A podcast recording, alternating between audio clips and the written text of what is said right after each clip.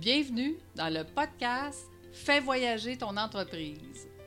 Mon nom, Lucie Bouchard. Je suis entrepreneur, consultante et formatrice en développement des compétences. Avec un bagage d'accompagnement de plus de 1000 clients dans les deux dernières décennies, Fais voyager ton entreprise, c'est le rendez-vous des entrepreneurs qui veulent passer à un autre niveau. Je suis administratrice agréée, planificatrice financière, assureur vie agréé et coach certifié. Dans ma personnalité, tu pourras remarquer que je suis souriante, extravertie, j'ai une grande écoute, beaucoup d'empathie, mais surtout une grande générosité qui me pousse à te partager mes histoires à chaque semaine.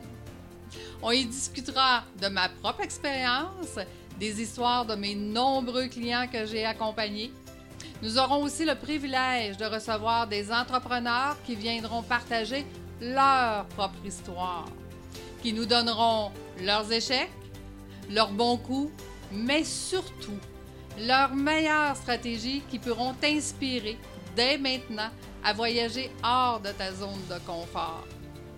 Chaque semaine, je t'attends. C'est un rendez-vous. J'ai beaucoup d'histoires à te raconter.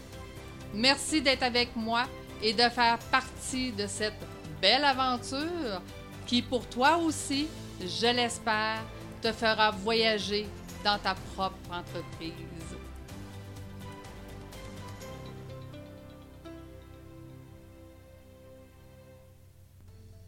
Bienvenue dans notre épisode 004. Aujourd'hui, je vais vous parler de pourquoi devenir administrateur de son entreprise. Donc, dans euh, le podcast qui va suivre, je vais vous expliquer qu'un entrepreneur travaille dans son entreprise et un administrateur travaille sur son entreprise. Donc, bienvenue dans notre épisode cette semaine. Premièrement, un entrepreneur euh, qui démarre son entreprise puis qui est trop petit pour être grand, trop grand pour être petit, on a parlé la semaine dernière de justement euh, éviter l'implosion. Donc, cette semaine, on va parler comment on fait maintenant quand on a contrôlé euh, ce risque d'implosion et qu'on s'en va dans l'optique de pouvoir euh, justement grandir son entreprise puis aller vers l'expansion. Donc, l'expansion d'une entreprise, ça passe souvent à changer de chapeau euh, d'entrepreneur à administrateur. On a besoin de beaucoup de compétences pour devenir un administrateur. Donc, à partir de septembre, je vais avoir une nouvelle formation qui va exister, comment développer ces compétences. Aujourd'hui, je vais vous parler un peu euh, de la différence du rôle d'administrateur versus celui de l'entrepreneur. Donc, l'entrepreneur est celui, effectivement, qui travaille dans son entreprise plusieurs heures par jour et plusieurs jours par semaine. Un administrateur va souvent travailler que cinq heures par mois sur son entreprise. Donc, euh, qu'est-ce que ça donne au départ? C'est que ça donne beaucoup plus de euh, d'aisance, hein, de l'aisance financière, beaucoup plus de liberté parce qu'on a beaucoup plus de temps et tout est possible quand on devient administrateur. Donc, euh, c'est possible de se faire des plans stratégiques à moyen et long terme et d'avoir toute une différence. Je vais vous expliquer euh, un petit peu un de mes clients, jeune entrepreneur, fin de la trentaine. Il est rendu à sa cinquième entreprise. Lui, ce qui le, euh, ce qui le motive, c'est de prendre des entreprises, de les amener au top et de les vendre. Quand je l'ai rencontré l'année dernière, euh, je lui explique que euh, à partir du moment où est-ce qu'on va commencer à travailler ensemble, la différence sera qu'il va travailler maintenant sur ses entreprises. Il ne les vendra plus. Donc, qu'est-ce que ça va faire comme différence? C'est qu'il va arriver à la retraite, puis au lieu d'avoir une entreprise à vendre, il en aura peut-être 10 ou 15 entreprises à vendre où il sera administrateur de celle-ci et il aura engagé des directeurs généraux dans chacune, associés ou non, c'est lui qui décidera. Donc, euh, euh, à ce moment-là, il faut développer ses compétences. Donc, d'après vous, je vous pose la question. Quelle sera la différence à la retraite de mon entrepreneur s'il y a une entreprise à vendre versus qu'il y en a 10 ou 15? Est-ce que vous pensez qu'il va avoir une meilleure retraite? La réponse est oui, absolument. Donc, quelles sont justement ces compétences qu'on doit développer euh, pour devenir un administrateur? En fait, il y a 12 grandes compétences qui sont à développer. Aujourd'hui, ce que je vais essayer de faire, c'est euh, de vous montrer quelques exemples de la différence entre justement euh, l'entrepreneur et l'administrateur. Donc, la première des choses qu'on doit faire, c'est qu'on doit effectuer des veilles stratégiques. Donc, qu'est-ce qu'une veille stratégique? C'est de définir les besoins en fonction des objectifs. Mais là, ce n'est pas des objectifs annuels, ce n'est pas mon état financier que je regarde à la fin de l'année, c'est l'objectif que je veux atteindre dans 3, 5, 10 ou 15 ans. Je dis toujours, on ne peut pas obtenir euh, ce que, l'on désire si nous n'avons pas de cible précise. Donc, il est très important de pouvoir avoir une cible à atteindre et dans le rôle d'administrateur, ça sera des cibles qui seront euh, plus moyen et long terme. Donc, euh, qu'est-ce qu'on va faire et qu'est-ce qu'on veut faire, puis de quelle façon on va le faire. Donc, euh, effectuer une veille stratégique, c'est vraiment la première base pour pouvoir changer de chapeau. Ensuite de ça, on doit apprécier l'importance relative des risques.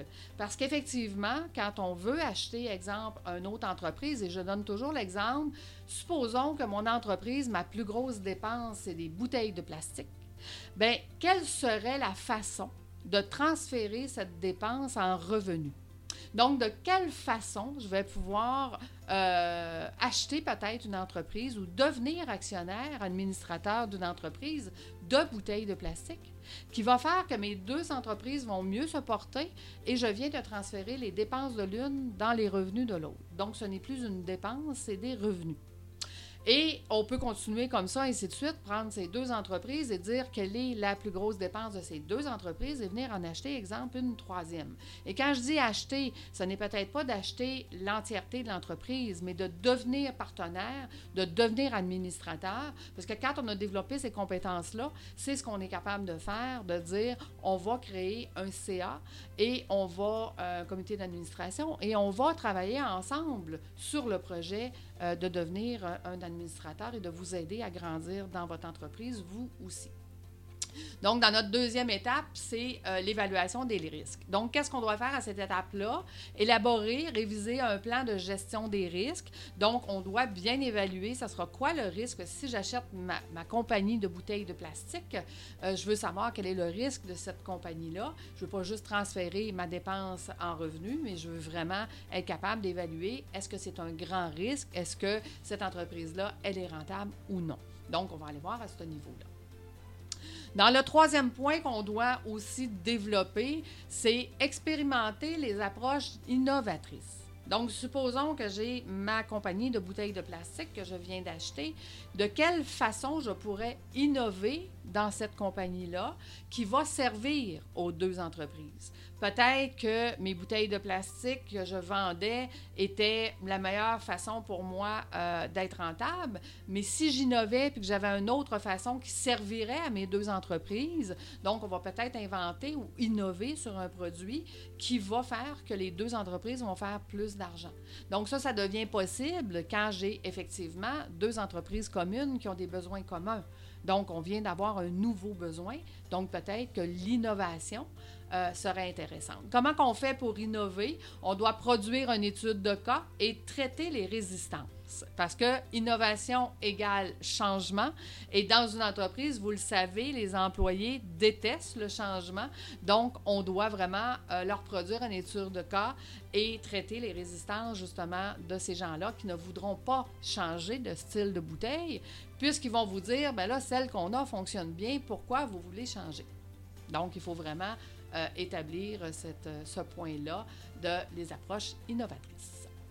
Ensuite de ça, nous allons aller assurer le fonctionnement des opérations. Donc, on va devoir redéfinir une structure opérationnelle.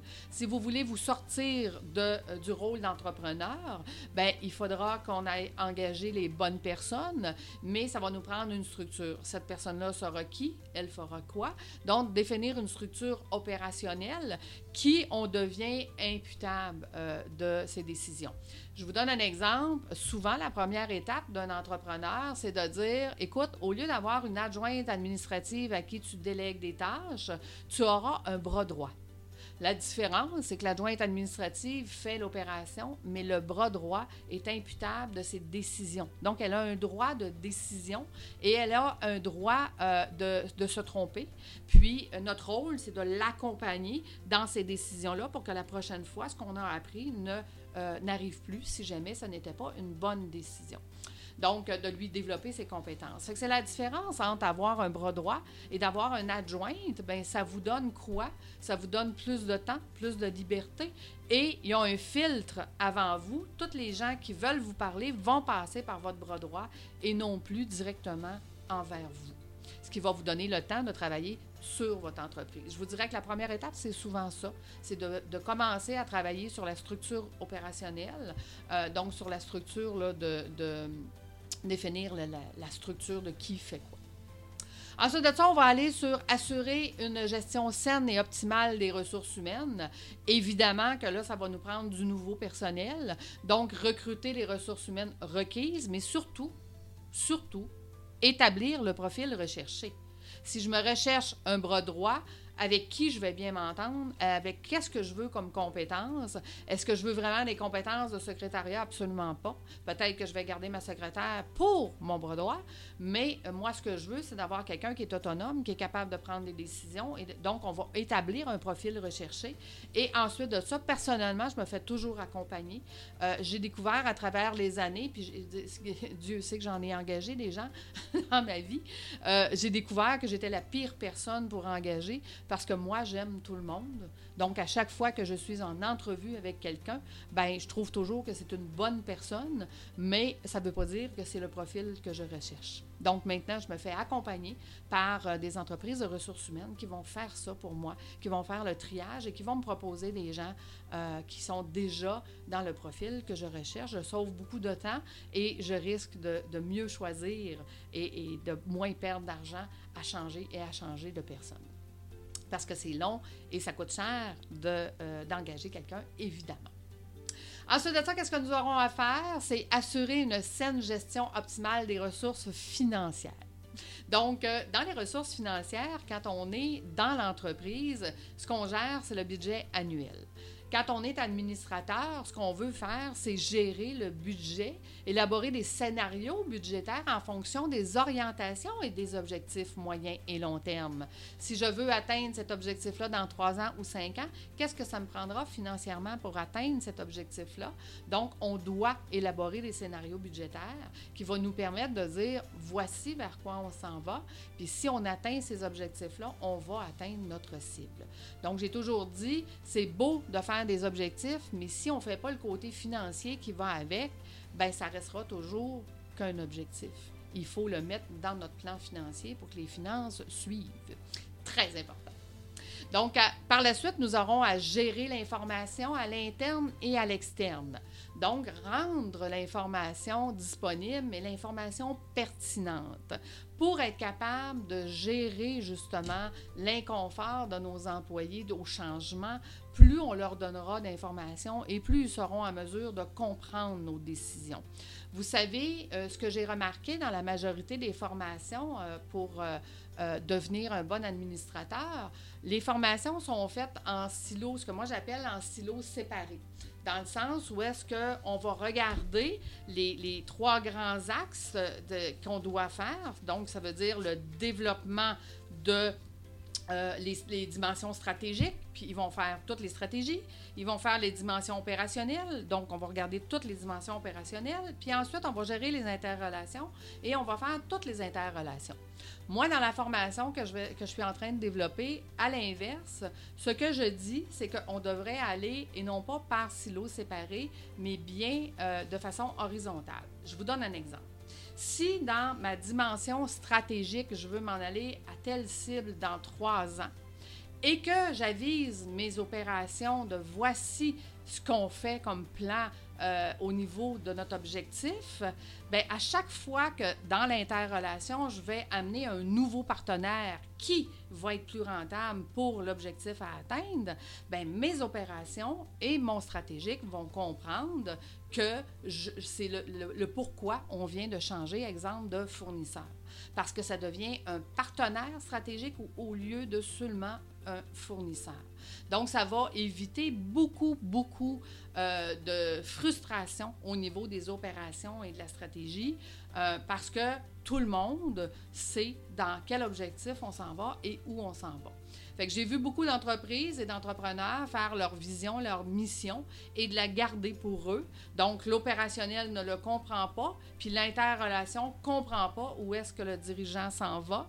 Donc, ça crée beaucoup de frustration et beaucoup de crises à gérer, euh, ce qu'on ne veut absolument pas. Donc, euh, euh, on est rendu dans gérer les communications. Donc, un administrateur devra faire procéder à des consultations. Donc, euh, on a fait notre plan, on a élaboré des scénarios budgétaires, euh, on a rendu l'information importante. Maintenant, procéder à des consultations, ça peut être des consultations à l'interne, ça peut être des consultations avec d'autres entrepreneurs à l'externe, pour aller chercher justement les chemins les plus courts pour atteindre nos objectifs, éviter les chemins les, les plus longs. Dans gérer la communication, il y a aussi de promouvoir la marque employeur. Donc, on doit avoir une marque employeur, elle doit être claire et les gens doivent comprendre quand on se présente. Combien de fois j'ai vu des marques employeurs qui ne, disaient absolument rien de qu'est-ce que euh, qu'est-ce qu'on fait dans notre entreprise et on doit l'expliquer. Ça veut dire que maintenant, avec les réseaux sociaux, il faut que ça soit rapide parce qu'il y a tellement d'informations que si je ne comprends pas votre marque employeur, ça va être très difficile de vouloir faire affaire avec vous dès le départ. Vous voyez, il y a des spécialistes. Personnellement, cette année, c'est ce que j'ai fait. J'ai engagé un spécialiste qui est en train de développer ma marque employeur, qui va me donner un slogan, qui va me donner euh, tout ce qui va avec ma nouvelle direction euh, que je suis en train de prendre sur mes objectifs moyen et long terme.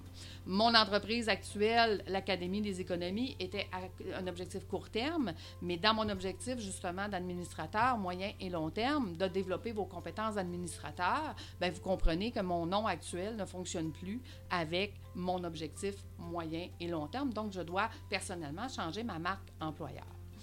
Ensuite de ça, on va développer et maintenir des alliances et des partenariats à l'interne et à l'externe. Donc, comme je vous expliquais, ça sera peut-être, oui, des entreprises qu'on deviendra partenaires, administrateurs, associés. Ça sera peut-être d'autres entreprises où est-ce qu'on aura juste des partenariats. Euh, donc, développer un réseau d'influence qui est très important parce qu'on dit toujours, hein, c'est pas euh, les gens qu'on connaît qui vont faire qu'on va pouvoir euh, se développer beaucoup plus rapidement puis avoir de l'aide justement pour entrer dans des endroits peut-être que nous, on n'a pas les accès, mais nos partenaires les ont. Donc, ça devient beaucoup plus facile de travailler avec du partenariat. Hein? Seul, on va plus vite, mais ensemble, on va plus loin. Donc, c'est dans ce sens-là. Assurer une synergie des instances supérieures. Donc, qu'est-ce que c'est? C'est de s'assurer d'une compréhension mutuelle des rôles et des responsabilités de chacun. Donc, à partir du moment que les employés vous ont toujours vu comme un entrepreneur, à ce moment-là, quelle est la différence avec euh, votre nouveau rôle d'administrateur?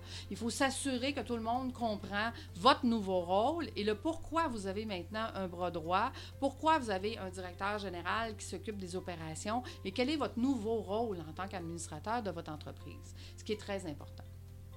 Démontrer les compétences relationnelles. Écoutez, euh, j'ai vu beaucoup, beaucoup d'entrepreneurs avoir une grande difficulté avec les compétences relationnelles, de gérer le stress envers les employés. Euh, on le voit souvent hein, dans la construction, les, entrepreneurs, les propriétaires vont aller avec la peur versus leurs fournisseurs. Aujourd'hui, c'est de moins en moins accepté. Euh, je vous dirais que c'est pas mal le dernier secteur là, qui, que la mentalité doit changer parce que on peut plus faire fonctionner nos employés par la peur ou nos fournisseurs par la peur. Ce qu'on veut faire, c'est des partenariats, c'est des associations, c'est des win-win. Donc, on doit adopter sa communication à l'interlocuteur, on doit s'adapter à l'interlocuteur. Puis je vous dirais que ça, c'est souvent des compétences relationnelles à développer euh, quand on est administrateur parce que c'est vraiment autre chose. Si je vais aller chercher un partenaire, ça sera sûrement pas en lui faisant peur qu'il va vouloir accepter de travailler avec nous, évidemment.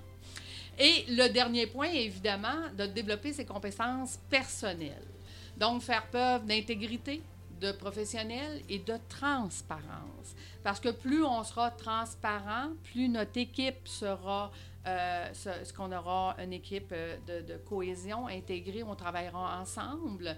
Et plus on leur dira justement où est-ce qu'on veut aller, et plus on pourra euh, faire avoir du leadership, où est-ce que les gens vont nous dire, ben moi, je veux absolument travailler avec cet entrepreneur-là parce qu'il sait où, ce qu'il s'en va et euh, nous, on a le goût de le suivre.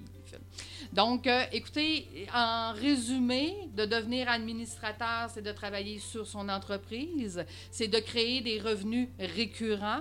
Évidemment que c'est tout entrepreneur ou toute personne, euh, tout professionnel ou tout non, pas administrateur, mais propriétaire d'entreprise, le but, c'est d'avoir des revenus récurrents. Avoir plusieurs entreprises, mais en contrôle, travailler moins. Avoir beaucoup de reconnaissance parce que euh, quand on atteint ce niveau de dire je suis capable de travailler cinq heures par mois dans mon entreprise et j'en vis très bien, puis j'ai beaucoup plus de liberté euh, personnelle, financière, et ça donne, ça donne vraiment euh, un avantage parce qu'on a beaucoup plus de temps pour travailler justement nos projets moyen et long terme et d'avoir la vue d'ensemble de notre forêt, vers quoi on s'en va et surtout l'atteinte de vos objectifs. Donc, j'espère que ça a été euh, pour vous euh, euh, une, capsule qui vous, qui vous donne de la valeur. Si jamais vous êtes intéressé justement par mes nouvelles formations de comment devenir administrateur, je vous invite à venir prendre un rendez-vous tout à fait gratuit. Nous en discuterons. Et chaque cohorte sera fait avec, parce qu'évidemment qu'il y a tellement de compétences à développer, chaque cohorte sera fait pour développer les compétences principales que ma cohorte a besoin de développer. Donc, on commence par un questionnaire pour savoir quelles sont vos compétences que vous avez déjà comme entrepreneur et quelles sont les compétences que vous auriez besoin comme administrateur. Et c'est sur ces compétences que nous allons travailler ensemble. Un grand merci d'avoir été avec moi. Écoutez, la semaine prochaine, je vais vous parler de rentabilité, comment augmenter sa rentabilité? C'est un rendez-vous. Je vous souhaite une belle semaine tout le monde.